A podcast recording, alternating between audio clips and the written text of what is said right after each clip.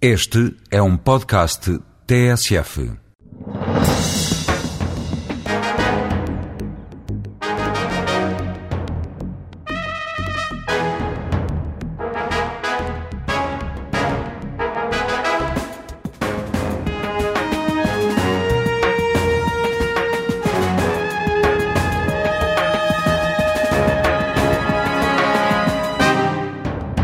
Mário Lino é o Ministro das Obras Públicas. Polémico, frontal, este ex-comunista agora a militar num governo do PS está na memória dos portugueses pelo Jamé, que lançou a proposta de hipótese de fazer um novo aeroporto no deserto da margem sul.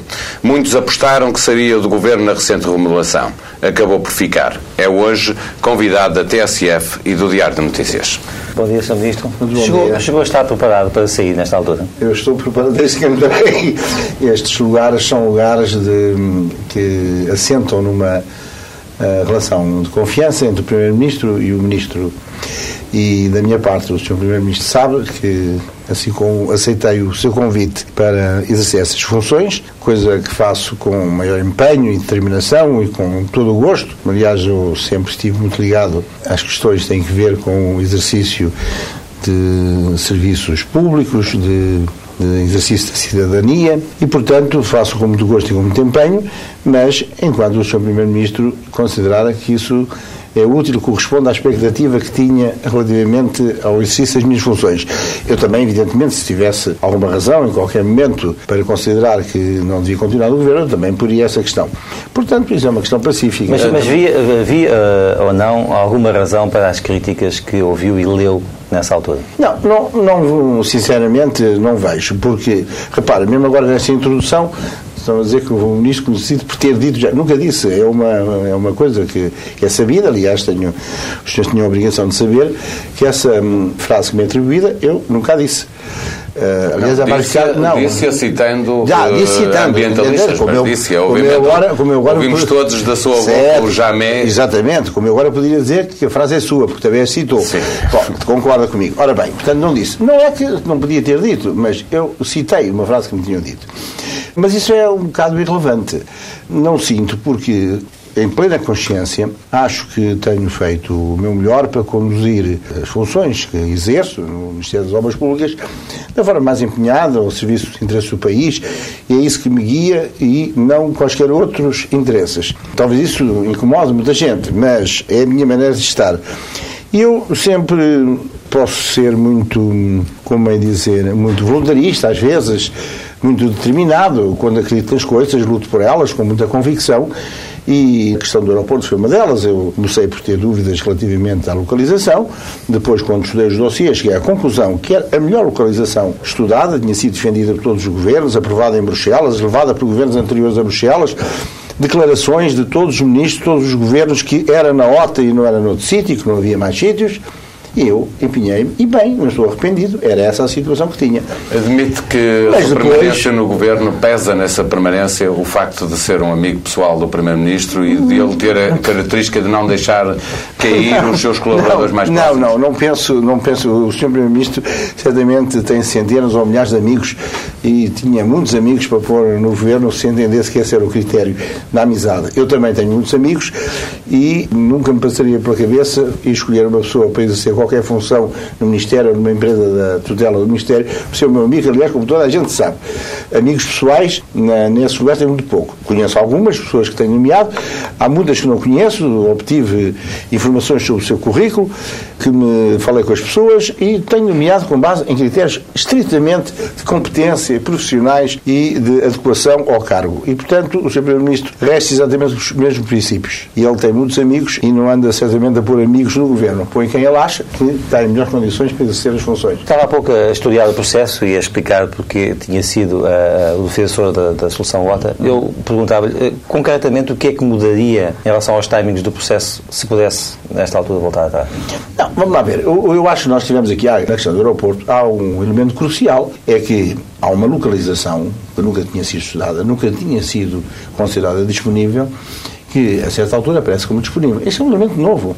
E não podia, eu sou determinado e, e luto por aquilo que acredito, mas estou aberto e ouço aquilo que me dizem, leio as críticas e ouço as opiniões. E quando me apareceu a hipótese de se fazer o aeroporto na carreira de Alcochete, com base em estudos, não profundamente desenvolvidos, mas suficientemente desenvolvidos para se apreciar essa hipótese, não tive qualquer dúvida, fui eu que propus a interrupção do processo e pedir ao laboratório, como sabe, foi uma resolução minha, para pôr o laboratório de Engenharia Civil a comparar as duas soluções. Fui eu que levei ao Conselho de Ministros a proposta para se adotar a solução de Alcochete, não com a base, com fundamentação no que dizia o relatório do laboratório, mas não só. A decisão é política, não é uma decisão técnica. É uma decisão política com base, com fundamentação técnica. Mas nós valorizámos algumas das componentes que eram favoráveis à localização de Alcochete, das quais, as mais importantes, têm a ver com a disponibilidade de espaço, a flexibilidade na construção dessa solução, o problema da segurança do transporte aéreo, o problema do maior número de movimentos hora que se pode obter, se poder fazer mais pistas, e eu, isso é um elemento absolutamente essencial. E, portanto, optei por essa solução, que nunca tinha sido tratada antes. Nós estamos aqui, agora, antes de vir para aqui, passei ali junto à doca da Poço Bispo, e ocorreu-me esta imagem. Nós, muitas vezes, ao conduzir este processo, é como se estivéssemos a conduzir um barco num mar muito encapelado. Difícil. Nem sempre fazemos as manobras mais adequadas para progredir. E eu, certamente, ao longo deste percurso, nem sempre fiz a condução mais rigorosa e que eu agora, se pudesse voltar atrás, não teria feito de outra maneira.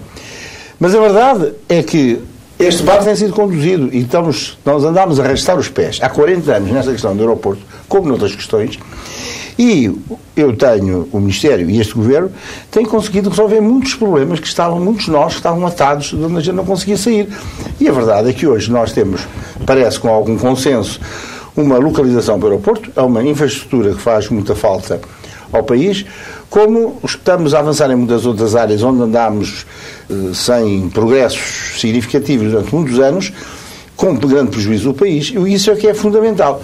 E, portanto, não estou hum, nada, hum, não me sinto que haja nenhuma razão objetiva, do meu ponto de vista, mas, como lhe disse, essa avaliação tem que ser feita fundamentalmente pelo Sr. Primeiro-Ministro. De qualquer forma, deixe-me fazer ainda uma, uma, uma, questão sobre essa matéria. Porquê é que, eh, mais uma vez, a, a, a, propósito da ponte, não se, deu, não se passou logo a questão de, do estudo para o NEC e também o Primeiro-Ministro afiançou logo que ela seria entre Chelas e o Barreiro?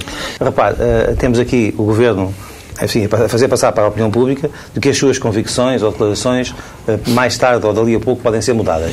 Isto não é um pouco negativo? Não, isso não é bem, isso não, não tem rigor que está a dizer. Peço então, desculpa, então, vou, mas então, eu vou então, então, então ponha lá o, o seu rigor nesta Eu vou dizer, muito bem. Senhor, porque essas coisas não são opiniões, estão escritas e são objetivas. Eu levei ao Conselho de Ministros uma resolução, que foi aprovada no Conselho de Ministros. E essa resolução diz que e pode ser lida. Quando o Sr. Primeiro-Ministro e eu estivemos na conferência de imprensa, a resolução tinha acabado de ser aprovada. E foi publicada. Essa resolução diz que propõe ao Conselho de Ministros, e que aprovou, adotar nas suas linhas gerais as conclusões do relatório do laboratório. Nesse contexto, aprovar preliminarmente, preliminarmente a localização do novo aeroporto na carreira de Alcochete, associada à nova travessia do Tejo Charles Barreiro, com componente rodoviária. Aprovação preliminar.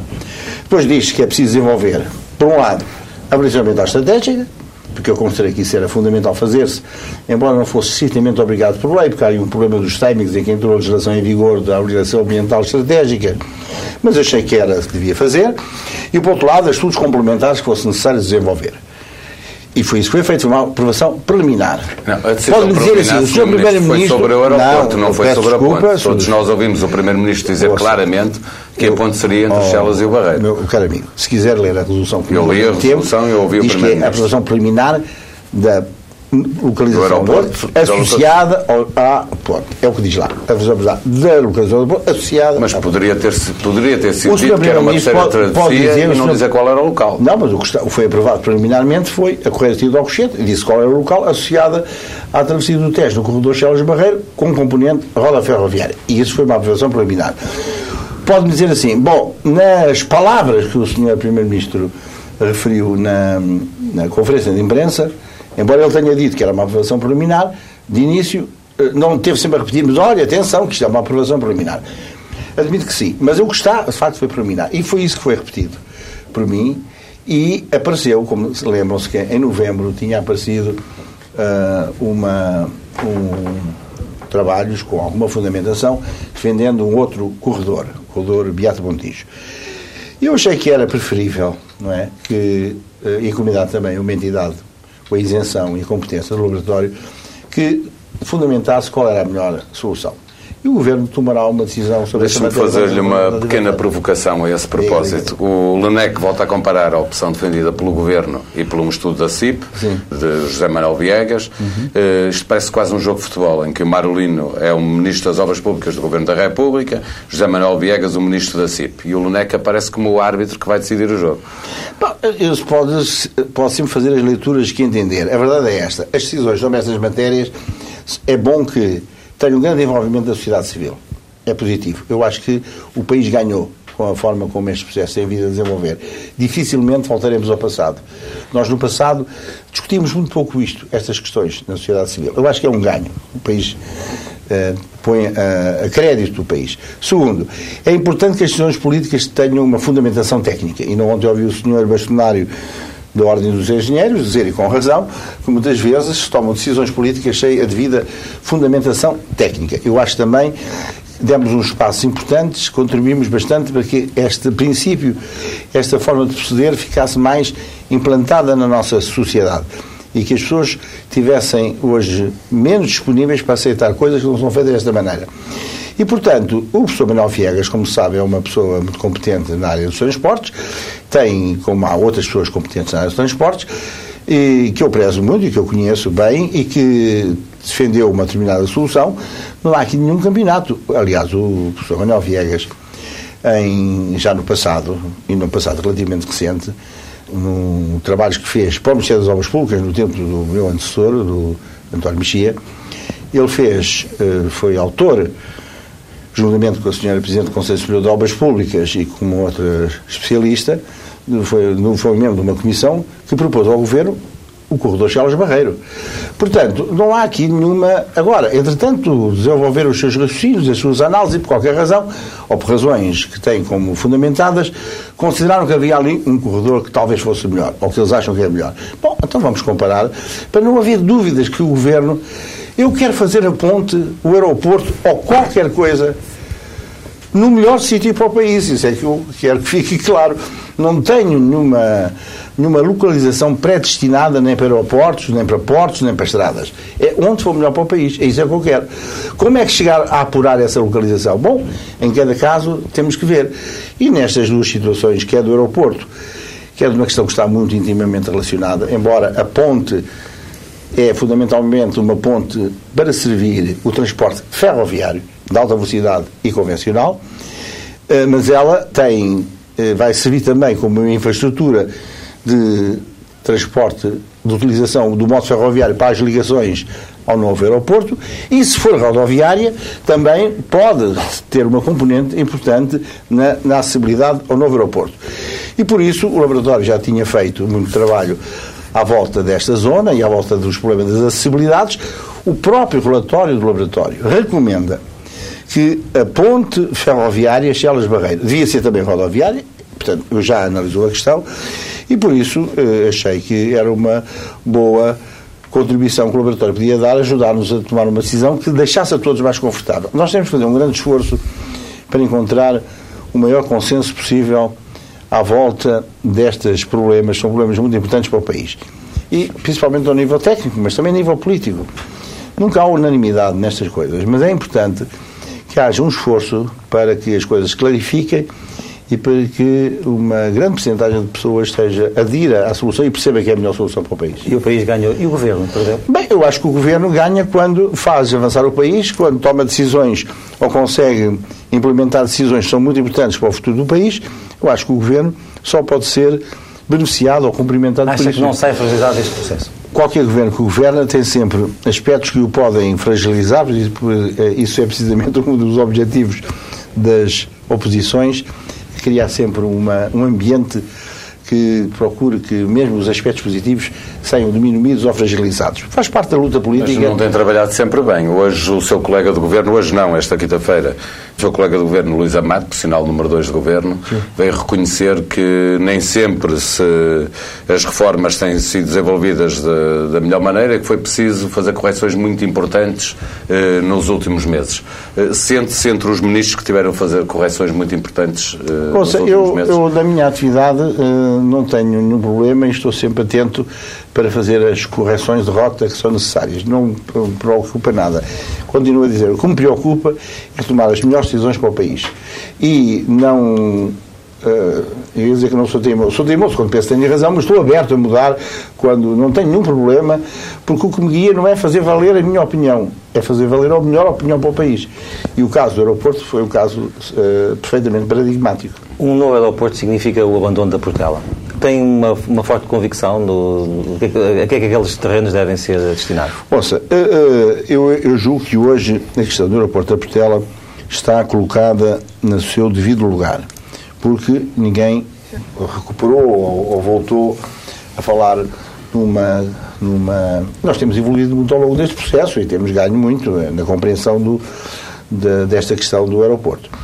Hoje não se fala, como se falou no passado, da chamada solução dual para resolver os problemas de transporte aéreo internacional na área de Lisboa, no maior uh, aeroporto do país. Aqui há uns meses, ou um ano, discutia-se a alternativa a haver um aeroporto internacional, haver dois aeroportos internacionais, mais pequenos, perto um do outro, para, como solução definitiva. Essa questão hoje julgo que está arrumada. Então a gente percebe que nós precisamos de um novo aeroporto Julga ou está arrumada? Não, eu julgo que está arrumada. Julgo que está arrumada. A apreciação que eu faço, não caíram os defensores da solução dual.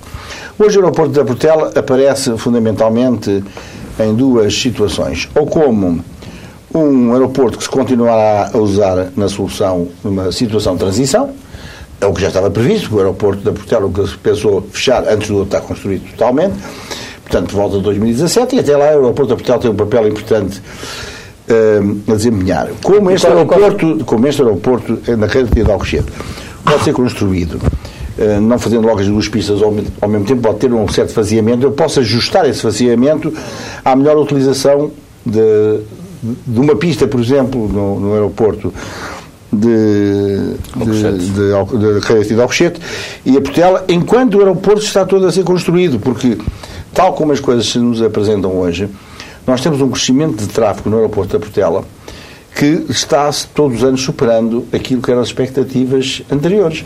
Está com um crescimento muito grande e nós podemos ter uma situação de ruptura muito maior no aeroporto de Portela antes de 2017 e, portanto, o poder dispor de uma solução temporária que envolva a existência do aeroporto da Portela com qualquer outra forma complementar, pode ser importante. E depois aparece o aeroporto da Portela como um aeroporto que, eventualmente, e que eu tenho ouvido dizer, não estou a dizer que defenda essa posição ou não, como um aeroporto para serviços de uh, aviões particulares, táxis aéreos e coisas, aviões de negócios e coisas assim desse tipo. Bom, aí uh, nós estamos temos muito tempo a pensar nisso. É uma matéria que interessa fundamentalmente ao município de Lisboa. Mas, sobretudo, para agilizar a, ligação Lisboa-Porto? Não sei se, se. Repara, a gente, quando tem um, uma, um aeroporto, o aeroporto tem custos. O valor dos terrenos, os terrenos não valem zero. E o Presidente da Câmara de Lisboa já disse que queria fazer daquilo um grande espaço. Exatamente, eu acho que aquele espaço é um espaço que está, não pode ser destinado a constituir uma, uma mais-valia muito grande para a cidade de Lisboa não estou a pensar em dotar aqueles, que aquele espaço deve ser dotado, mas isso não é da minha responsabilidade, é da Câmara. É que a sugestão estava não verde, como grande... sua, mas a dizer que se fala que aquilo pudesse continuar como uma estrutura aeroportuária. Isso. Deixemos isso, não é, não é, será sempre uma questão residual. Estou, eu estou a tratar do novo aeroporto internacional de Lisboa, é essa questão, e isso não passa pela localização da Portela. Mas uma, uma, uma, necessidade de ligação rápida entre Lisboa e o Porto pode pesar sobre a decisão final? Não sei, estou vendo. Repare que os, os aeroportos, como estava-lhe a dizer, é uma infraestrutura que, mesmo que não tenha movimento, já tem custos. Portanto, se uh, tem um movimento muito reduzido, isso tem um custo muito grande por cada avião que utiliza o aeroporto, porque as coisas têm a estrutura, o terreno, as infraestruturas, os serviços têm que ser montados no aeroporto para ele poder servir uh, o transporte aéreo, uh, tem um custo. Mesmo que não haja depois aviões a operar. Portanto, se há poucos, esse custo repercute-se em poucos aviões. Se há muito, repercute-se em mais aviões ter uma portela uh, a funcionar Portanto, eu tenho- depois de 2017 mais pequena, reduzida, uh, Para que não sei, não tenho, tenho as minhas dúvidas, mas esse problema não é um problema que neste momento me esteja a preocupar. A minha preocupação é o novo Aeroporto Internacional de Lisboa. Sr. Ministro, na opção por Alcochete, o Presidente da CIP, Francisco Vanzeler, diz que o Presidente da República tem, e estou a citá-lo, muito, a citar Francisco Vanzeler, muito, muito mérito. Partilha dessa opinião. Bem, eu nunca falei com o senhor diretamente, o senhor Presidente da da República, a esse respeito. Não sei que conversas é que o senhor eh, Engenheiro Vanzeler teve com o senhor Presidente da República. O que eu sei do senhor Presidente da República foram declarações que ele fez que me pareceram do maior bom senso. É que, e da maior correção. É que eh, a decisão sobre uma matéria deste, deste, deste tipo deve ser fundamentada em estudos técnicos muito competentes, muito aprofundados, com a profundidade adequada à decisão. E isso é verdade, é isso que nós temos estado a fazer. Durante muito tempo, a região do Oeste alimentou legítimas aspirações quanto a ver ali construir o verdade. aeroporto. Já, eh, já se pensou nas contrapartidas que ali podem ser, eh, digamos, eh, edificadas ou construídas de maneira, de alguma forma, a ultrapassar esta não construção do aeroporto na OTA? Sim, senhor, essa questão está a ser tratada, como julgo sabem, o Governo... A questão é saber se já existem eh, ideias concretas. Não, está, não está, isso está a ser trabalhado. O, o- o Governo criou uma forma de, de trabalho com a Associação de Municípios do Oeste e com todos os municípios. Eu fiquei a coordenar, a coordenar esse trabalho por parte do Governo. Já fiz uma reunião com plenária com a Associação de Municípios, aqui há princípios de fevereiro ou final de janeiro, não, não tenho presente a data, mas foi uma coisa desse ano, final de janeiro talvez. Eh, Logo depois do anúncio da, da localização da, da, da, do Conselho de Ministros que aprovou a, preliminarmente a localização do aeroporto na carreira de tiro de Alcochete, eh, eu fiz uma reunião um, em- lá na Associação de Municípios do Oeste, combinámos criar eh, uns grupos de trabalho para desenvolver trabalho em cinco áreas eh, distintas. Esse trabalho está a decorrer. Mas já se fala de algumas coisas. Um deputado do PS entregou um requerimento perguntando ao, ao Ministro do Governo Socialista se é verdade que vai haver um comboio ligeiro entre Torres Vedras e Lisboa para compensar eh, as pessoas da Zona Oeste. Deixemos que eh, a Associação de Municípios e o Governo e os grupos de trabalho que estão a trabalhar em conjunto Mas é uma hipótese, terminem, ouça, terminem o seu trabalho. Não nos vamos pronunciar sobre questões concretas dessa natureza sem que o seu trabalho esteja feito. Mas há notícias não é há um problema. do PS a querer saber se está isto é bem, assim mas ou não. Eu não vou E o- entrar as quando o relatório. Oeste nós estamos também a- querem saber, estamos a-. Sim, mas vão saber dentro de pouco tempo, porque o que está previsto é que nós, durante o mês de março, tenhamos o plano de ação que combinámos fazer acordado. O que está em causa é, aliás, como, como uh, pôs bem, é este. A, a, a região do Oeste tinha a sua estratégia de desenvolvimento pensada em torno de vários polos importantes de desenvolvimento, um dos quais era o aeroporto. E, portanto, tinha a sua estratégia pensada. Havendo agora uma decisão em que eh, o aeroporto não fica nessa região, resultam daqui duas, duas questões. A primeira é que o aeroporto deixou de ser um polo de desenvolvimento naquela região. E, portanto, ela tem que ser repensado o seu desenvolvimento. E o- é uma questão. A segunda questão é que, não estando lá o aeroporto, apesar disso, a região do Oeste tem que encontrar uma forma de se articular com o novo... mas isso nós sabemos, e sabem as pessoas do portanto, Oeste. Estamos a, o saber o que é que vai lá fazer. Sim, em mês de março nós temos o plano de ação. Muito rapidamente, passemos pela Luz ao Ponte, porque há uma negociação a decorrer. Eh, A Luz ao Ponte tem contrato de exclusividade para a travessia eh, no Tejo, nesta zona, obviamente. Os interesses do Estado serão salvaguardados. Que margem de manobra é que tem o Governo para obrigar eh, a Luz ao Ponte a renegociar um contrato que é de exclusividade? Bom, eh, nós eh, tivemos uma reunião já com o Luz ao Ponte, ao mais alto nível, em que eu estive presente, que foi convocada por mim, e o que houve foi a disponibilidade da Luz ao Ponte em apreciar o problema, em eh, analisar essa questão. E a questão é esta. Nós, eh, eh, vamos- o contrato de concessão da Luz ao Ponte tem por base uma equação económica, previsões de tráfego, etc. Há aqui uma alteração de circunstâncias que nós consideramos muito significativa, porque ao, colo- ao, a existência do aeroporto na carreira do Tio de Alcochete provoca uma profunda alteração no tráfego previsível para as pontes Mas que já o existem. Ferreira Amaral já respondeu a isso em declarações à Renascença, dizendo que o risco que havia, que é de benefícios e de perdas, faz com que a Luz ao Ponto neste momento esteja a ter um tráfego uh, bastante inferior àquele que estava previsto e, portanto, tem Pois. agora um benefício, não é? Tá bem, mas não, isso- não eu- se consegue eu- obrigar eu- só por isso, não é? Ouça, as negociações estão a ocorrer e essas coisas, quando estão a ocorrer negociações deste tipo, não devemos eh, fazer esse debate em público. Só o debate a ser feito com as partes. O Sr. Engenheiro Ferreira da Amaral sabe e os portugueses sabem que, da minha parte, existirá toda a determinação para defender o interesse público. É isso que eu vou fazer. Os ganhos que E- houver nesta terceira Ouça, travessia serão para ser nada. O que eu repartidos vou dizer entre é uma parte que e outra. nós temos um contrato que está assinado e que existe. Mas a vida é mais do que esse contrato. Há circunstâncias que se alteraram e o contrato também tem leituras diversas e tem eh, e há formas diferentes de coisas tratar as questões. mal, Eu vou tratar, não, estou a tratar com toda a seriedade e encontrei da parte do Sr. Engenheiro Ferreira do Amaral também total abertura para discutir esse problema. É isso que nós estamos a fazer. Diga-me só para fecharmos este conclusão. dossiê se a redução de portagens é uma solução possível Não, não vou falar em nenhuma solução possível, nem com reduções ou aumentos de admito que portagens. isto venha a existir. O que eu quero é que haja que daqui se resulte uma situação em que os interesses do Estado, o interesse público, seja corretamente defendido. É esse o meu objetivo. E é claro também, eh, deixe-me fazer este resumo, que o Governo entende que eh, a construção do aeroporto na, na, na, na- em Alcochete altera as bases em que foi feito aquele contrato. Certamente que entendemos. Certeza. Quando ainda se discutiu o seu novo aeroporto ia ou não ser construído na OTA, numa entrevista ao Diário Económico, o Sr. Ministro dizia que era preciso evitar que o atraso do novo aeroporto atrasasse também o TGV. Eu pergunto-lhe, eh, esta modificação da- da- do local onde vai ser construído o aeroporto vai atrasar eh, o TGV, o processo Não, TGV? até agora não tem atrasado, porque nós temos, tínhamos o nosso cronograma de desenvolvimento do projeto da alta velocidade, tínhamos o nosso cronograma de desenvolvimento do projeto do aeroporto, o do aeroporto teve que ser alterado, primeiro ficou eh, suspenso, digamos assim, porque nós fizemos uma paragem para fazer o estudo comparativo que mandámos fazer ao LNEC, foram seis meses, mais os meses que tomam depois nas suas consequências, a avaliação ambiental estratégica, etc.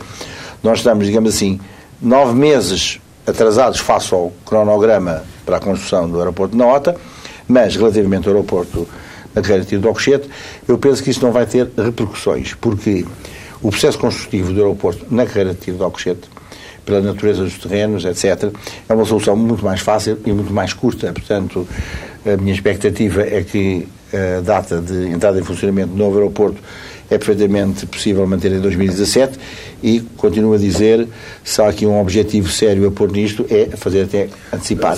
Mas- quanto à alta é ouça, porque quanto- na mesma entrevista dizia quanto alta velocidade- quanto alta velocidade, quanto alta velocidade, não vejo razões para alterar o programa. Nós temos previsto lançar a concurso no mês de junho próximo o primeiro, a construção do primeiro troço entre o Poceirão e Caia, e é isso que estamos a pensar fazer. E Já sabe como é que a. TGV vai entrar em Lisboa? O que está previsto é que entre pelo norte. E vai ser assim, de O que está certeza, com previsto, todos os estudos, os estudos que foram feitos eh, apontam nesse sentido.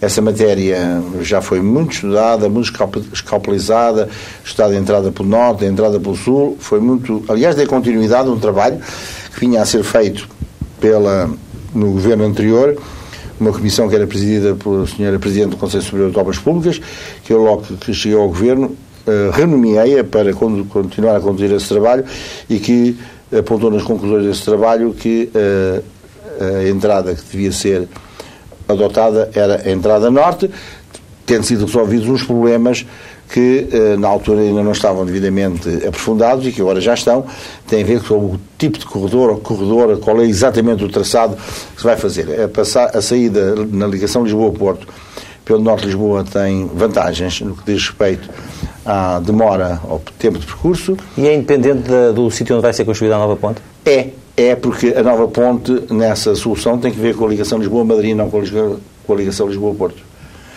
Mas também, eh, se, se a ligação, se a ponte, qualquer das localizações, é ajustável, se fosse o caso, a uma entrada do comboio que vem do Porto para Lisboa, uma entrada atravessando primeiro para para a margem sul do Tejo e depois entrar em Lisboa através de uma dessas pontes, Celas Barreira ou Beato Montijo.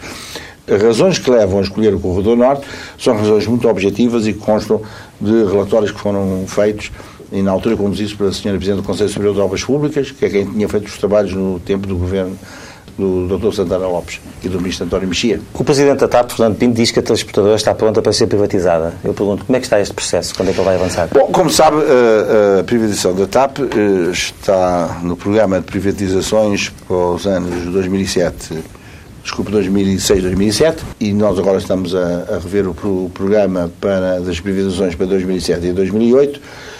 Não vejo que haja nenhuma alteração que leve a mudar a opinião do Governo, a posição do Governo, quanto à razoabilidade de se proceder a uma privatização parcial da TAP, quanto ao timing exato. Isso depende de questões de oportunidade que é preciso ter atenção. Nós tivemos agora um, um exemplo, uh, não me passaria pela cabeça proceder a uma privatização da TAP, mesmo tratando-se de uma privatização parcial e minoritária, com o problema da ground force por resolver. Nós temos ali um problema muito sério com a empresa de handling e que importava resolver.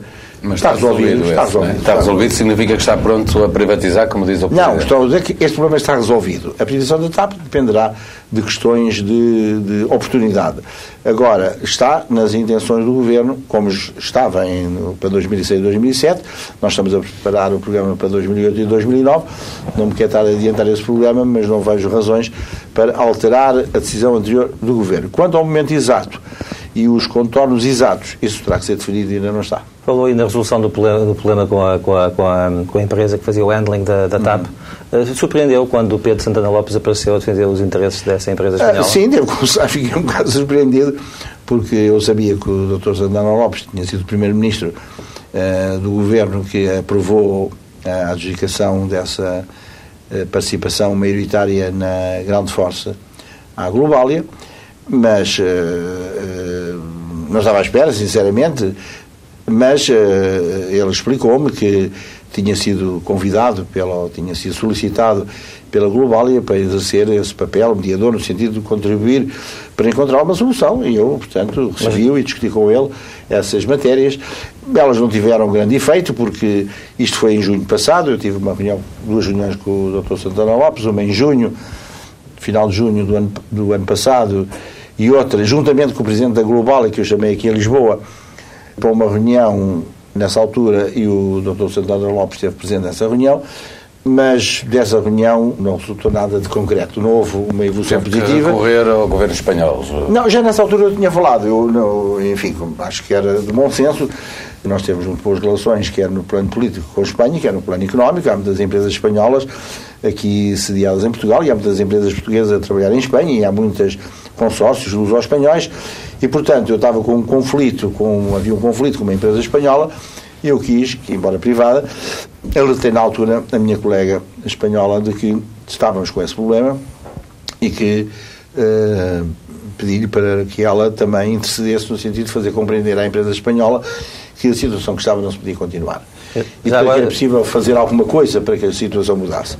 E o alguma coisa, em junho de 2007, eram duas coisas. Ou bem que a TAP e a Ground Force se conseguiam entender e o trabalho de handling melhorava substancialmente, ou bem que era melhor que houvesse uma separação das, da TAP e da Globalia na Ground Force. Não era possível uh, manter, digamos assim, aquele casamento de uma forma forçada que não estava a dar resultados. Na altura, a Globalia não se mostrou nada aberta a vender a sua participação e, enfim, manifestou a sua disponibilidade para procurar entendimentos com a TAP, embora fizesse muitas queixas da TAP, a TAP fazia muitas queixas da Ground Force, eu não me quis meter muito nessa pormenorização, esses eram os problemas que as empresas tinham tratado, mas o que incentivei que esse problema fosse resolvido. E, em sua opinião, não Santana Lopes não ajudou a resolver o problema? Bem, não ajudou, quer dizer, provavelmente não conseguiu ajudar, não é? Eu, como disse, é que a sua predisposição era no sentido de procurar... E, e sabe porque é que ele saiu do processo? Não sei, eu nunca mais. Eu falei com ele só, como disse, duas reuniões. Eu acho que ele ainda teve uma ou duas reuniões também com a administração da TAP, mas depois não tornou a aparecer e que eu saiba, não, não sei, não sei mais nada. Sei que agora, quando tornei a provocar uma reunião aqui em Lisboa, em que com, a, com o presidente da Globalia, ele não, não apareceu, nem nunca mais uh, tinha, surgiu no, neste percurso, e nós, nessa última reunião que fizemos aqui no dia 1 de fevereiro, uh, fechámos as coisas. E, portanto, houve um acordo, a Globalia eh, vai sair, eh, acordou com a TAP a sua saída, acordaram o preço, acordaram as condições e, portanto, está-se à procura de outro parceiro. Voltemos ao processo de privatização. Fernando Pinto também disse uh, que gostava de ter um grupo português forte na estrutura acionista da, SAP, da TAP. O Executivo já iniciou conversas para saber quem são os interessados? não, eu não vou entrar em pormenor sobre essas matérias. Não, só não lhe vou perguntar não, quem sabe, não, sei não, que não, não vai não, dizer, mas gostava que me dissesse. Eu, eu, eu, nós temos aqui duas questões que é preciso atendermos. Por um lado, temos que atender a quais são os interesses nacionais, qual é o interesse público. É um, uma questão. Por outro lado, estamos a tratar de matérias, estamos no, somos membros da União Europeia, temos que respeitar também a, o normativo que existe, eh, designadamente em questões de concorrência de, e de mercado aberto eh, que a, que a União Europeia eh, tem instituído e, portanto, temos que respeitar essas matérias, mas eu procurarei sempre as soluções que deem maiores garantias serem as melhores para o país. O Presidente da uh, mostra-se disponível para continuar no, no, no, cargo, mas afirma que tudo depende do acionista. O acionista é o Estado. Eu pergunto ao Sr. Ministro, uh, é, digamos, quem tutela é, esse eu tenho, acionista, como sabe, se, como se sabe, Fernando Pinto vai ou não continuar como sabe, o Engenheiro Fernando Pinto já estava na administração da TAP quando este governo iniciou funções. Eu tenho tido uma relação muito uh, frequente com o engenheiro Fernando Pinto, tenho acompanhado muito as questões da TAP, como é natural, é uma grande empresa portuguesa, uma empresa importante, tenho uma excelente relação com ele, tenho um grande apreço, acho que é um excelente gestor, que tem feito um excelente trabalho, ele e a sua equipe, e, portanto, eu estou muito satisfeito com a administração da TAP. Isso quer dizer que ele vai continuar à frente Quer dizer que eu estou muito satisfeito com a administração da o, vai continuar com certeza. O concurso uh, uh, para a construção da infraestrutura que vai, que vai uh, permitir a televisão digital terrestre vai ser tutelado pelo seu Ministério. Resumidamente, como é que faz o ponto da situação neste momento em relação a isso? Ora bem, nós vamos lançar esse concurso em fevereiro, como eu já disse, este mês. Estou neste momento a ultimar, tenho as propostas de cadente de encargos, né, que foram preparadas pela ANACOM, e tem de ser vista pelos técnicos do, do, meu Ministério. Fundamentalmente o que eu quero garantir é que na sua formulação jurídica que ela é rigorosa e que não dá abertura a muitas interpretações dúbias e muitas situações litigiosas que vezes nos concursos, quando as coisas não são bem preparadas, depois numa fase posterior abre-se caminho a que haja, quando se adjudica, depois haja contestações, porque casa dizia isso, quer dizer aquilo. Isto tem que ser feito de uma forma rigorosa. Portanto, nós estamos a terminar essa apreciação e vai ser lançado este mês de fevereiro, é o que eu lhe posso dizer. Esse trabalho é conduzido pelo, pelo meu Ministério, mas também com a intervenção do Sr. Ministro dos Assuntos Parlamentares. E, portanto, estamos a que depois vai tutelar a questão da atribuição do, do canal nacional. A, a área da comunicação social não é minha, é do Sr. Ministro dos Assuntos Parlamentares. A decisão vai, portanto, vai procurar que seja eminentemente técnica, é isso? Não, o que nós vamos lançar é um concurso para adjudicar uh, a gestão das plataformas do chamado MUX-A, que é o que tem a ver com o canal em, os canais em sinal aberto, e os MUX-B e F, que tem a ver com os canais pagos. Uh, os concorrentes podem concorrer à gestão de, de, uma plataforma, da outra ou das duas. Uh, e há um conjunto de critérios que fazem parte do caderno de encargos, através dos quais, dos quais se vai fazer a apreciação dos concorrentes e a adjudicação. Essa é uma matéria que tem que ver com as plataformas. Depois temos frequências que ficam libertas, ainda que podem ter várias utilizações. O Governo decidiu é que essa utilização seria para mais um canal em livre, eh, em sinal aberto, portanto, iria utilizar essa frequência, portanto, vai fazer um concurso para atribuir essa licença e ainda subejam frequências que permitem que os canais existentes, em sinal aberto, quer os quatro que existem neste momento, mais o novo, possam utilizar essas frequências, agora de uma forma partilhada e coordenada, eh, que terá que ser gerida hum, provavelmente pela, pelo, pelo regulador, no sentido de poderem fazer emissões em alta definição. E é isso que vai ser feito. E vai ser, vai ser com certeza mais fácil tutelar a questão da infraestrutura do que a questão do canal. Uh, é, vai ser, cada um tem os seus problemas. Mas vamos ter um novo canal no próximo ano? Sim, bem, agora tem uns problemas, sabemos, concursos. A primeira questão agora é este concurso. Depois o, já foi anunciado que o, durante este ano, provavelmente, vamos lançar o concurso para atribuição da nova licença do novo canal nacional aberto. Sr. Ministro, vamos terminar esta entrevista falando um pouco de si, de coisas mais pessoais da sua vida, de, embora olhando sempre para o aspecto político. Foi militante do PCP, chegou a viver na clandestinidade, eh, porque decidiu fechar essa essa etapa da sua vida? Bom, eu nunca vivi na clandestinidade, na, na, nos, no, na, maneira como as pessoas normalmente se referem. As pessoas que estão na clandestinidade são aquelas que desaparecem do mapa. Sim, não, assim. pois não é essa a questão. Na clandestinidade da sua vida política, sim, obviamente, escondida. Membros do PCP não podiam claro, usar na lapela que era um do PCP. Eu aderi ao PCP em 1964 e saí em 1989 ou 90, portanto estive ainda bastantes anos e não estou nada arrependido. O PCP é um partido que teve um papel determinante na, na luta pela democracia e pela, pelo surgimento do 25 de Abril. Foi uma, durante muitos anos a única esperança e a única forma de luta contra o regime uh, fascista que estava imperado em Portugal e isso deu-nos uma deu uma grande experiência de vida e de, onde pude também uh, a par de outras atividades eu sempre estive muito ligado ao movimento associativo quando fui todo o período em que fui estudante no técnico uh, também estive muito ligado depois já de formado ao movimento sindical e antes do 25 de Abril eu formei-me em 65 portanto, até 74 tive muita atividade, quer sindical, quer política, mas isso deu uma grande preparação, um grande sentido do, do dever, do companheirismo, etc. E que é que decidiu ser? Uh, depois uh, as coisas uh, foram evoluindo e eu, a certa altura, entrei em, digamos assim, grandes divergências com questões fundamentais da visão política e da, e da, da atividade política do Partido Comunista eh, eu não resolvi sair, aliás, o processo não foi bem assim, porque eu fui envolvido no processo de expulsão do Partido Comunista, eu e mais três uh, camaradas meus na altura no partido, que era o José Barros Moura, o Raimundo Narciso e o, e o José Luís Judas. Fomos alvos de um processo de expulsão. O José Luís Judas, antes do processo chegar ao fim, apresentou ele voluntariamente a sua demissão do PCP eh, eu, Barros Moura e o Raimundo Narciso mantivemos e, o processo até ao final e acabamos de ser expulsos.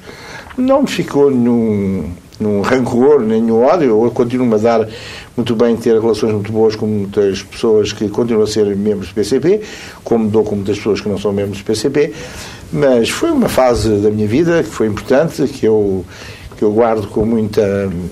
com muita é com muito apreço e nada arrependido, mas eh, hoje não tenho, ou, ou, entrei em divergência com questões que eram considerei fundamentais e que levaram a essa ruptura. Resumidamente, uma ou duas dessas questões. Bom, a questão fundamental que se pôs, a, digamos, a questão última, havia várias questões que há muito tempo em que as quais eu estive envolvido. Tinha muito a ver com um certo compartimentação que me parecia desproporcionada e que era, era lesiva do, da democracia interna do partido na discussão dentro do partido. Uh, dificuldade em discutir fora dos nossos organismos específicos, não se poder falar uns com os outros, a pouca abertura do jornal Avante ao, às, ao aparecimento de artigos de opinião de vários militantes, a dificuldade em se apresentarem listas concorrentes para eleições de órgãos de partido a qualquer nível, tudo isso foram matérias que foram sempre muito discutidas. Mas houve depois o problema da que se passou na União Soviética, designadamente quando houve um golpe, uh, ou tentativa de um golpe contra o então presidente Gorbachev, uh, perpetrado por membros da hierarquia do Partido Comunista da União Soviética, e que o secretariado, já não me lembro bem se o secretariado da Comissão Política, enfim, mas um órgão dirigente do Partido Comunista Português tomou, na altura, o que parecia uma coisa perfeitamente absurda, uma posição que aliás depois veio corrigir de certa maneira, uma posição de apoio aos golpistas, não é? E portanto nós achámos que aquilo foi uma coisa e fizemos nessa altura uma reunião no Hotel Roma, foi muito concorrida e foi na sequência dessa reunião que o Partido Comunista moveu um processo de expulsão. O, o senhor chegou a privar com Álvaro Pinhal? Sim, falei muitas vezes com ele. Que, que impressão guarda? Era uma pessoa muito inteligente, muito determinada, uma pessoa muito uh, objetiva, uh, mas uh, com quem mas muito arraigada àquilo que considerava que eram traços essenciais da sua visão política das coisas e que não era uma sua fácil de convencer ou de mover para outra, para outra apreciação. Sr. Ministro, percebe-se que gosta de conversas soltas, sem tabus. Uh, admite que o Ministro precisa fazer um ajustamento uh, no, na forma como comunica e dizer menos vezes aquilo que lhe vem à cabeça, aquilo que lhe apetece é. É natural, é natural. Sabe que em qualquer atividade também a experiência uh, é um elemento importante. Eu não posso dizer assim, bom, eu já fui Ministro três vezes, portanto tenho aqui cheio de experiência. Não tenho. eu tenho gosto em discutir as coisas com grande abertura mas uh, percebo que quem está na política tem que se rodear de algumas cautelas nessa matéria. E tem que se rodear de algumas cautelas nem por, não por ser simulado, mas porque é assim, porque um, a vida política tem estas, tem estas características. Aquilo que, que nós dizemos, uh, com o melhor espírito, a melhor abertura, a melhor boa vontade, é muitas vezes tropado, tirado do contexto e utilizado contra nós próprios. E, portanto, isso leva-nos a alguma contenção, algum rigor na forma como expomos as coisas. Isso aprende-se também. Se estivesse na oposição, teria dado descanso a um ministro que cometeu as gafes que o senhor cometeu? Bom, eu já estive na oposição muito tempo. Não, mas imagino que estava na oposição com, com o Maio Lino na, digamos, Nunca, a tutelar a OTA, esse processo eu, da OTA eu, eu tive, durante o, o, o período dos governos João Barroso e Santana Lopes, eu escrevia regularmente uh, artigos para um jornal, um semanário, todas as quinzenas. E, portanto, os mais variados assuntos. E, e também uh, tinha um blog, uh, que ainda existe, onde eu era um dos fundadores e ativo participante. E não me lembro que desse grande ênfase a esse tipo de argumentação. Sempre preferi ir às coisas de fundo, às coisas substanciais, às coisas que de facto são importantes e não aos fediveres. Eu gosto de discutir os fediveres, mas não quando dou uma, uma discussão a sério, uh, me centro nas coisas que são mais importantes. Portanto, não, estou, não me estou a ver a usar esse tipo de argumentos, que agora é muito usado, não é? Agora há muito esta coisa de de tropar as palavras que as pessoas dizem e depois dizer que isto é tudo uma grande confusão. Um exemplo mais típico agora, o último que sucedeu, foi com esta coisa da terceira travessia do Tejo, que é de facto espantosa. Porque eu faço um despacho a dizer ao laboratório para estudar todas as soluções existentes. Todas as soluções existentes. É o que está escrito. Depois pergunto-me, mas então todas quais são? Eu disse, bom, há duas. As existentes são duas. Charles Barreiro Beato Pontis.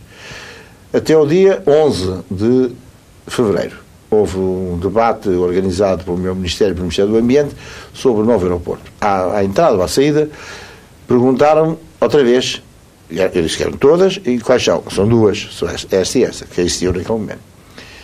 Uh, então, ficou assim. No dia seguinte, dia 12, ah, estou para um debate precisamente sobre as travessias do Tejo e tenho conhecimento, ouvi dizer, não conhecia, nem nunca me tinha sido apresentadas, que uh, iriam surgir outras propostas. Então, como é que era? Eu disse, não, o que vão ser apresentadas são todas as propostas. Não é? Portanto, Agora a gente pergunta quantas são. Portanto, portanto, sei que eu ser mais três. Eu não conheço nenhuma. Todas as que estiverem minimamente fundamentadas e forem credíveis serão apreciadas. Quantas portanto, são neste momento, Sr. Ministro? São duas. E, portanto, a questão que veio foi assim, que o, o, eu tinha feito um recuo. Não foi um recuo, continuava a dizer que eram todas as que fossem credíveis, continuava eram duas. Apareceram três propostas. Dessas três propostas, conforme o senhor bastonário da Ordem dos Engenheiros, eh, que me mandou os elementos, me transmitiu por carta, e foi à apreciação do Laboratório Nacional de Engenharia Civil, essas três propostas, uma trata de aspectos, enfim, de pormenor, se quiser, construtivos ou de implantação no corredor Chelas Barreiro. Portanto, mas é uma proposta sobre o corredor Chelas Barreiro. As outras duas são propostas muito vagas, são uns, uns slides de PowerPoint com umas hipóteses de ligação sem a mínima fundamentação. E, portanto, o, e mais nenhum elemento foi entregue até hoje, além daquilo que foi apresentado.